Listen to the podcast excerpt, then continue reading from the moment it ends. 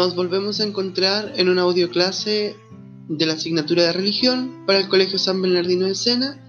En esta ocasión ya vamos llegando a nuestra décima, a la clase número 10.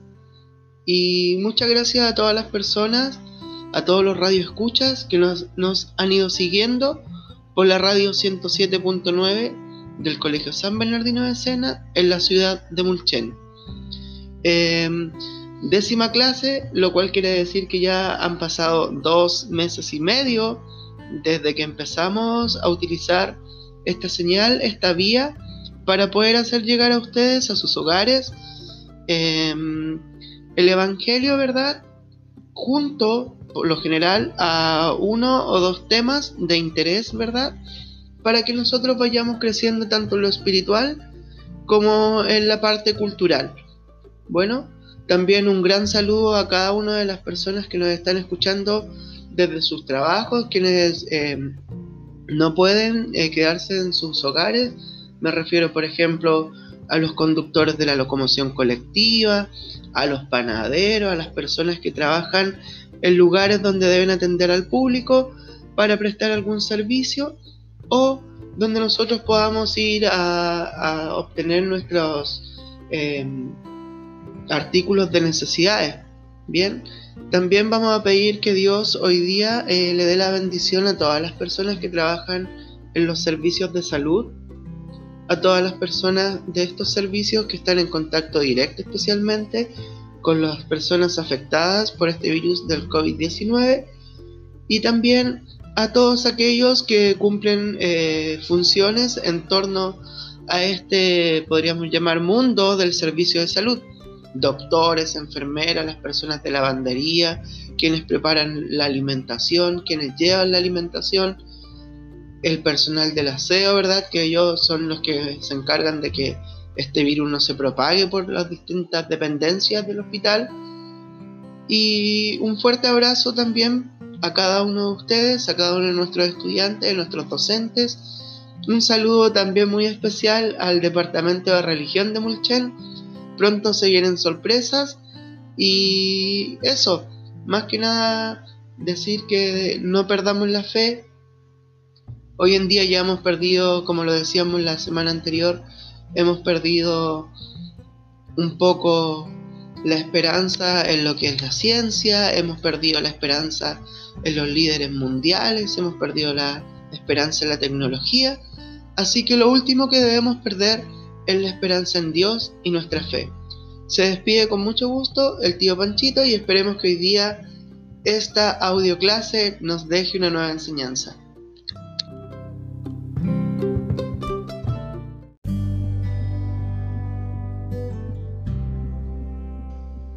Bueno, hoy día tenemos tres cosas que tratar.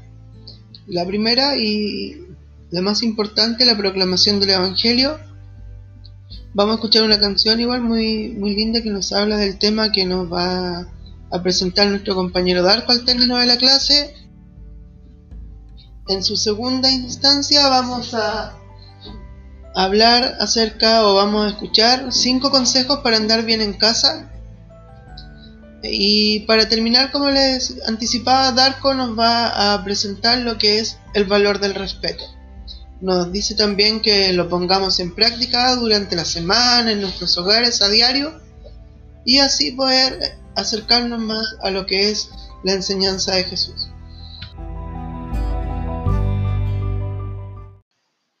Bueno, como es de costumbre, vamos a escuchar el Santo Evangelio. A veces yo decía, vamos a hacer lectura del Santo Evangelio, pero aprendí que el Evangelio no se lee nosotros podemos leer una revista, podemos leer un cuento, podemos leer un libro, podemos leer el Condorito, ¿cierto? Pero el Santo Evangelio se proclama. Así que vamos a proceder con la proclamación del Santo Evangelio que corresponde al día domingo 5 de julio. Nos disponemos para escuchar el Santo Evangelio. Iniciamos con la señal de la cruz. Por la señal de la Santa Cruz de nuestros enemigos, líbranos, Señor Dios nuestro. En el nombre del Padre, del Hijo, Espíritu Santo. Amén.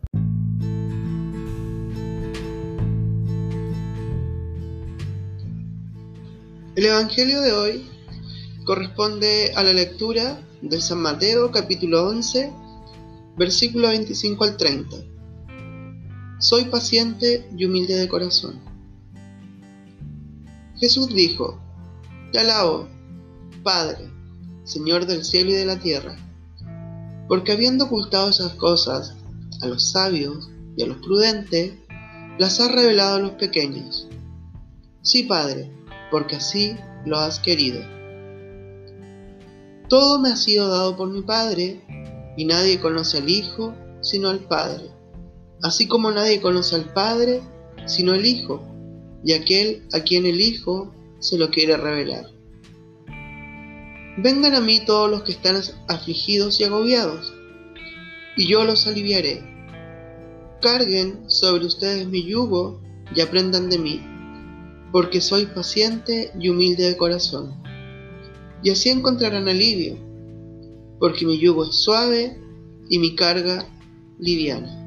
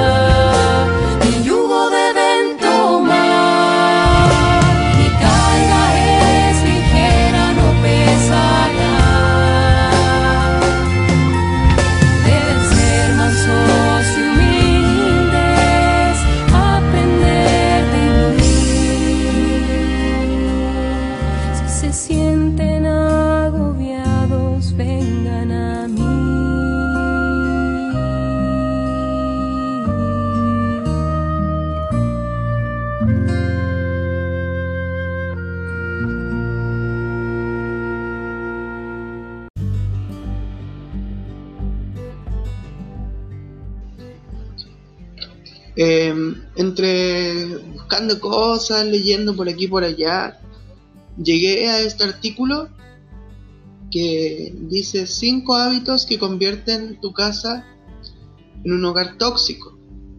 ¿ya? El hogar tóxico aparece entre comillas, ya que es un nombre eh, de fantasía y más que nada llamativo para que nosotros vayamos haciendo lectura de estos cinco hábitos, cinco consejos también que nos quieren entregar, para que en nuestro hogar eh, las cosas se den de la forma eh, más adecuada posible. Vamos a ir escuchando y se van a dar cuenta que son cosas que realmente ocurren dentro de nuestros hogares, dentro de nuestra familia y que por lo general eh, nos dejan con una sensación al final de tristeza, nos dejan al final con una sensación de eh, arrepentimiento, ¿verdad? Pero eso es importante. Cuando sentimos esto, nosotros es porque realmente nuestro corazón se da cuenta que no es lo que nosotros queremos que no es eh, la acción que nosotros queríamos cometer. Un hogar que se encuentra en equilibrio es una fuente de bienestar, un sitio al que siempre nos apetece regresar porque encontramos el refugio y apoyo que uno necesita, ya sea el padre, los hijos, abuelita, tía, incluso hay veces que em, tienden eh, los niños a ir a una casa, les gusta ir a la casa del amiguito, ¿Por qué? Porque en esa casa se respira o se vive, ¿cierto? Un, ambiente equilibrado. ¿ya? La primera em, característica que nos presentan, ¿cierto? Es que nosotros, por lo general, ¿verdad? Debemos evitar ciertas cosas. Una de ellas, como lo digo, son los gritos. Los gritos comienzan siendo excepcionales, pero pueden convertirse en, actos normales, ya en normalidad. Sucede sin que nos demos cuenta, un día gritas porque crees que no te entienden, al día siguiente porque piensas que no te escuchan, y al otro porque quieres tener la razón a todas las cosas. Así se va convirtiendo en cosa de cada día, en algo cotidiano. Sin embargo, a veces los gritos esconden el germen de la violencia implican el deseo de imponer el poder y avasallar al otro. Sus consecuencias para los niños son aún peor.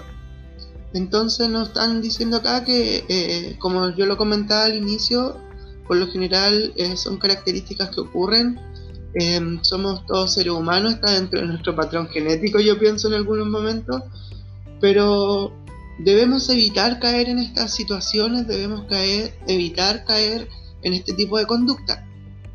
Ya eh, hay también estudios que revelan, por ejemplo, en la Universidad de Harvard, que los gritos pueden alterar de forma significativa y permanente la estructura del cerebro infantil, afectando la integración entre las dos mitades del cerebro, lo que puede provocar problemas de personalidad y afectar su equilibrio emocional. Tenemos el, cerebro se divide en dos partes grandes y que está subdividido, ¿cierto? Y me da impresión que los gritos hacen que estas partes, en vez de unirse, se separen y que traiga este problema de personalidad y en, el equilibrio de cada uno de nuestros hijos, de cada uno de nuestros estudiantes. ¿Cómo podemos solucionar este problema? Porque no sacamos nada con quedarnos y decir esto es lo que pasa. Necesitamos buscar eh, cómo poder ayudarnos, ¿verdad? Debe haber una norma muy sencilla que es no gritar. En las salas de clase lo primero que se dice, evitemos nuestros gritos para eh, dar nuestra opinión, respetemos los turnos y respetar también eh, la opinión o el sentir de las demás personas. Cada miembro debe reconocer, ¿verdad?, que gritar no le da más eh, o menos razón. Tampoco va a demostrar que yo sea más inteligente, más potente, que la persona a la cual yo le estoy hablando mediante gritos. Eh, los estudiantes saben que en algunas ocasiones digo chiquillos, pero no es necesario que yo tenga que alzar la voz para que ustedes me entiendan. Simplemente manteniendo un tono de voz adecuado nos podemos seguir eh, comunicando y hacer entender lo que yo quiero llegar a ustedes. Es importante cultivar la empatía y la asertividad ya que los gritos son una muestra de la incapacidad para gestionar la situación. Ya, cuando hablamos de empatía es colocarnos en el lugar del otro, o sea, de que si yo no quiero que me griten, yo no debo gritar. Además que si pensamos nuevamente en la enseñanza que nos ha dado Jesús, dijo ámense los unos a los otros, en ningún momento dijo grítense los unos a los otros, insúltense los unos a los otros. Y la asertividad es tener las palabras adecuadas, que eso es muy difícil. A veces eh, cuando estamos conversando yo como que me quedo en blanco, claro, porque trato de buscar la palabra más adecuada cuando estamos en las clases, a veces los niños así como que quedan mirando, y claro, porque yo estoy tú, tú, tú, tratando de buscar la, la, palabra más adecuada a algunas situaciones emergentes que van ocurriendo durante nuestras vidas, durante eh, los periodos de aprendizaje. Otro, otra característica, otro consejo que nos quieren entregar acá es la, la honestidad, ¿ya? Si entras en casa y de repente sientes como un peso cayera sobre nosotros, sobre nuestros hombros, es probable que se deba a que se respira un ambiente de hostilidad. Ya, hostilidad, eh, lo vamos a trabajar en segundos. Hay hogares en los que no hay entusiasmo, ya, donde la persona casi nunca se dedican o se regalan una sonrisa, sino que al contrario, muestran actitud, actitudes hostiles y actúan como si los demás fueran sus adversarios. Nos miramos mal, andamos enojados, pasamos directo a nuestra pieza, la mamá nos llama a almorzar, no bajamos, no, no, no nos acercamos a la mesa, no hacemos la oración para bendecir nuestro alimento, no le damos la gracia a la mamá por el plato, a la abuelita que nos esté sirviendo este alimento. Cuando pasaban los chiquillos al, comedor en el colegio, eh, por lo general cuando me tocaba repartir la bandeja yo no la soltaba hasta que me dieran las gracias, porque eso demuestra que hay afectividad, que hay eh, un agradecimiento y también a forma de educar. En estos hogares, ¿cierto? Por más que nada, y como que también podríamos decir que es un derivado de lo que son los gritos, prima la ley del más fuerte, por lo que es muy difícil encontrar reposo y tranquilidad. ¿Ya? Entonces, también como yo siempre lo he ido diciendo, somos nosotros los, los agentes de cambio mediante el ejemplo, mediante eh, evitando generar eh, situaciones de conflicto en nuestros hogares, ya para evitar que se vayan eh, realizando o se vaya asentando en nuestra familia este tipo de características.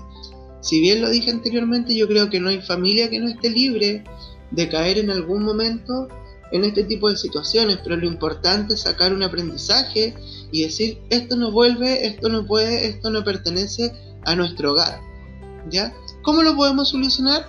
Con, más o menos como lo que hemos ido conversando a lo largo del tiempo, lo que hacía mención recién.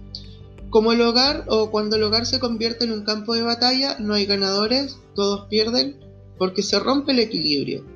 ¿Ya? Por eso es importante, importante perdón, eh, concentrarnos, centrarnos en solucionar los problemas más que en buscar culpables.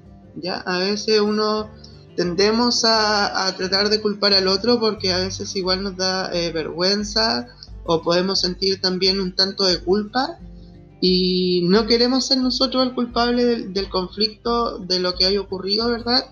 Y tendemos a, a culpar al otro. Y si pensamos en el Evangelio, anteriormente nos decían que eh, el yugo, ¿verdad? Que debemos ser mansos, ¿verdad?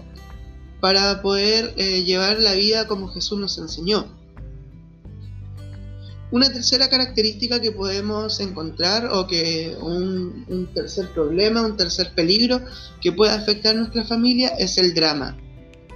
En la vida atravesamos momentos dramáticos pero, sin embargo, cuando el hogar se convierte en un drama cotidiano, la desesperanza, la frustración y la depresión no tardan en ya hacerse parte de nuestra familia como un integrante más, como un objeto más dentro de nuestro hogar. Y es por esto que lo que conversaba anteriormente, debemos evitar llegar a estas instancias de gritos principalmente que de ahí se empieza a desencadenar todo y que ni Dios quiera eh, podemos concluir con un acto de violencia. Entonces, em, nosotros tenemos que ir pensando en que la frustración y la depresión hoy en día, ya producto de esto, como lo hemos mencionado varias veces, del COVID-19, se está haciendo eh, más normal de lo común. Entonces debemos ir tratando de como familia ir aliviando estas cargas, ¿ya? Si nuestro papá tiene que salir a trabajar, nuestra abuelita tiene que salir a trabajar, quien sea nuestra familia tiene que trabajar, evitemos eh, generar más situaciones de, ansiedad, de angustia o depresión, ¿ya? Convirtámonos en Jesús y ayudemos a, a nuestra familia a superar estos momentos, a cargar con este pesar. Ese dramático o ese dramatismo, ¿cierto?, suele provenir de personas que siempre encuentran un problema eh, para cada solución, ¿cierto? A veces damos problemas, pero no damos soluciones, que se centran solo en los, los aspectos negativos de la vida y que han hecho de las quejas su modo de vida. Bueno, me siento identificado hoy en día con todo esto, nos hemos estado eh, más que nada quejando pero si nos damos cuenta o, como podemos decir, eh, hacemos clic y decimos, chuta, lo único que estoy haciendo es quejarme, tengo que seguir trabajando, tengo que seguir eh, dándole la vida, tengo que seguir preocupado de mi familia, tengo que seguir... No podemos bajar los brazos, menos aún en los momentos más difíciles de la vida.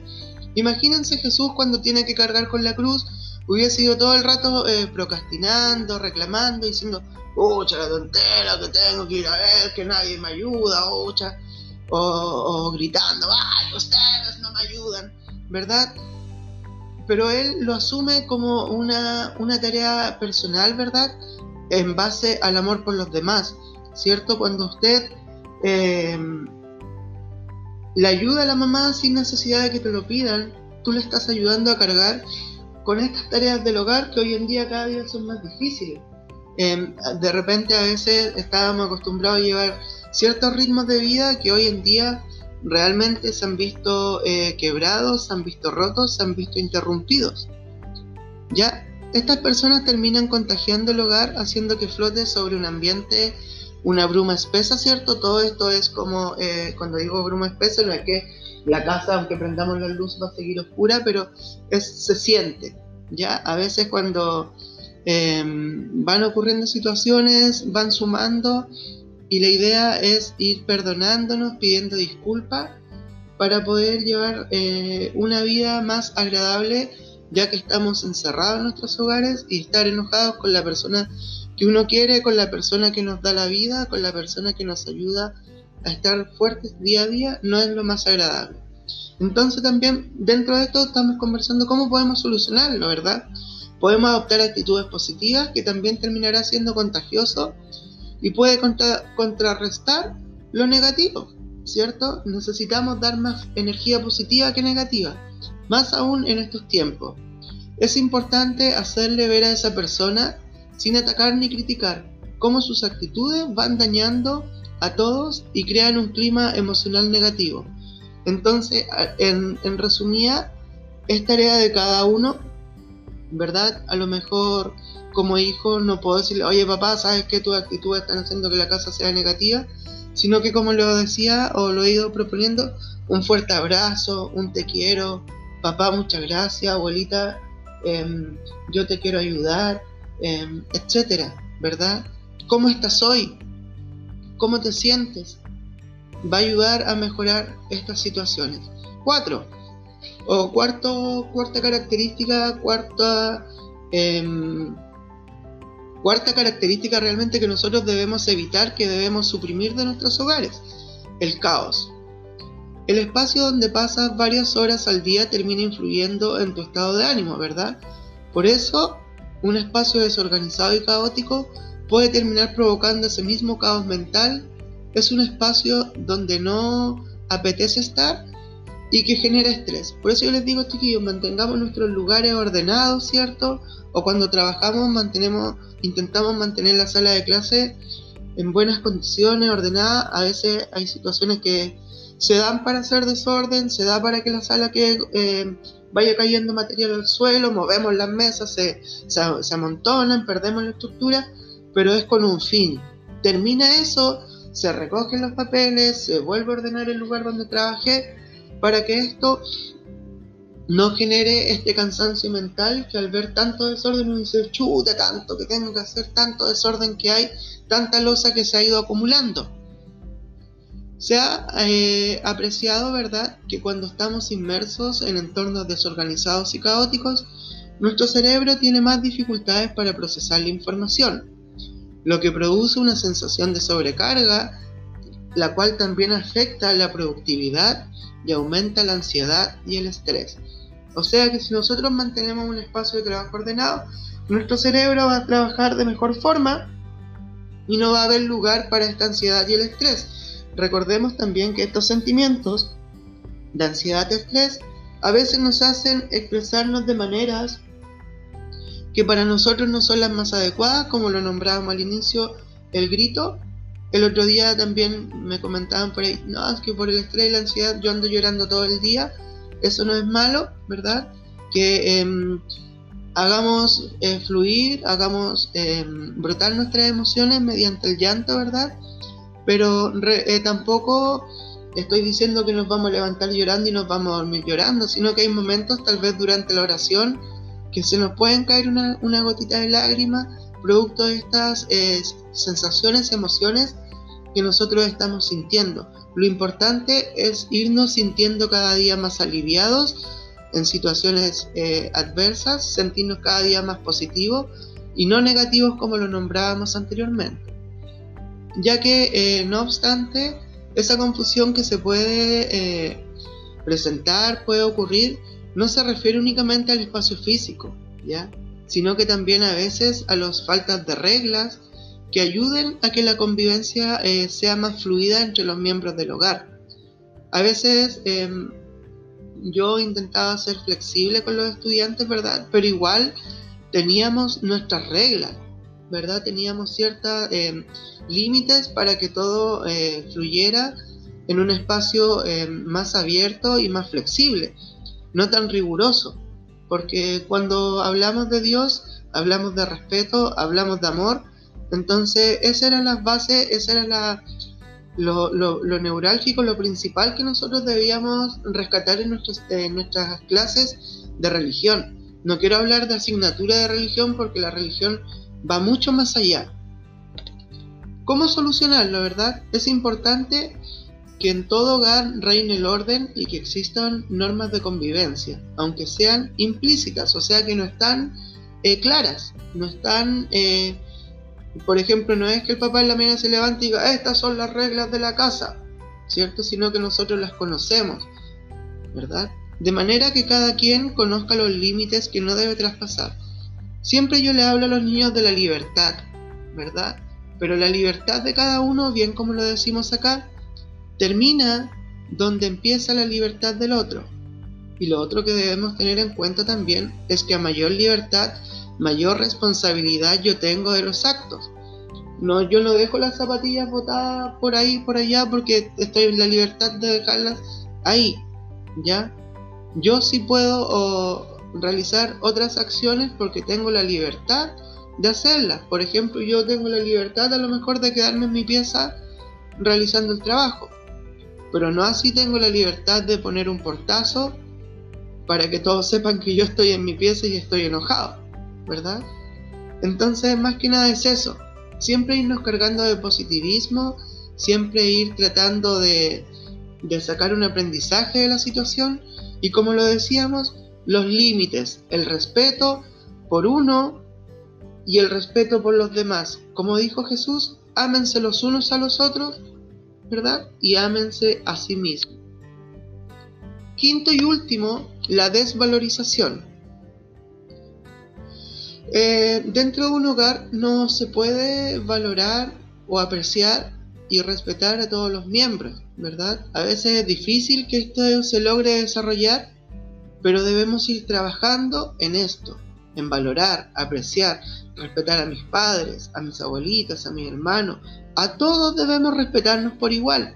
Y así vamos a lograr una buena autoestima entre nosotros mismos, en mi persona, y que tenga la, seguridad necesaria para afrontar la vida y las dificultades que se nos van eh, poniendo durante el camino.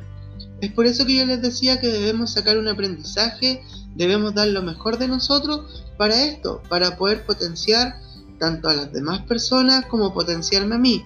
Cuando yo discuto, cuando yo grito, cuando falto el respeto, quedamos con ese sentimiento de culpa y nos empezamos a sentir cada vez eh, de una forma más negativa y nuestra autoestima va disminuyendo. Recordemos que la autoestima está relacionada a cosas positivas, ¿ya? La baja autoestima se relaciona a cosas negativas.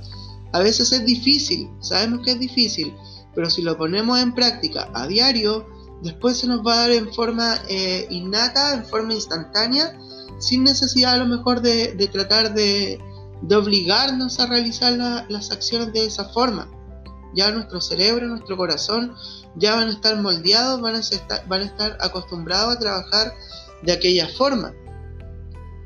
Entonces, en algunos sabores se van, se van creando dinámicas que pueden ser un tanto eh, desconstructivas, nocivas, en las que se etiqueta a uno de los miembros como la oveja negra de la familia o el que no hace nada o, o simplemente muchas veces se le culpa de cosas que ni siquiera ha hecho porque ya ha ocurrido tantas situaciones y él, no lo intentamos reparar que se nos culpa.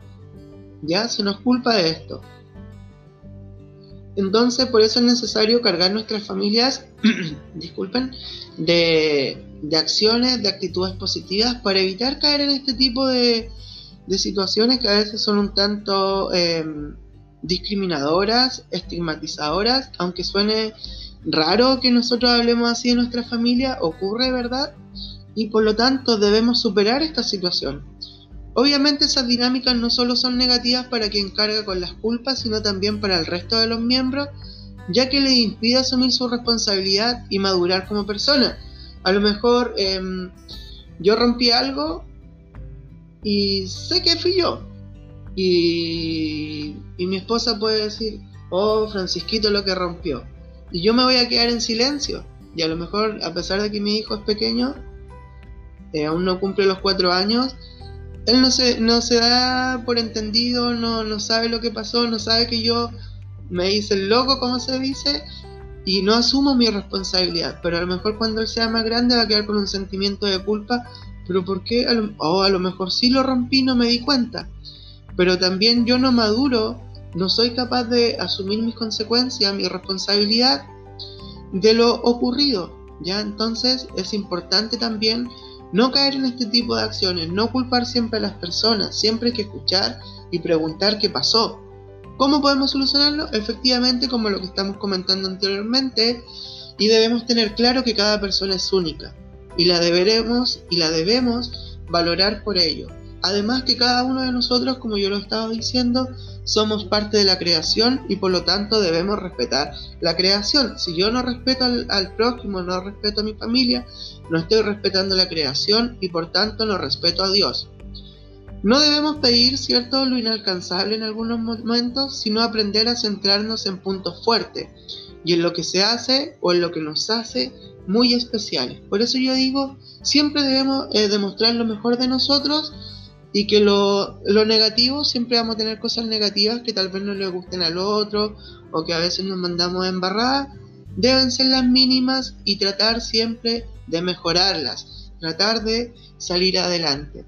Es entonces lo que yo quería compartir hoy con ustedes y espero que nos acompañe, ¿verdad? Y que el respeto, el amor, la fraternidad y el ejemplo de Jesús se instaure, se eh, ¿cómo podríamos decir?, se instale eh, en nuestros hogares, en nuestros corazones. Muchas gracias y espero que de mucho corazón esto sea de gran ayuda para cada uno de nosotros en estos momentos tan difíciles.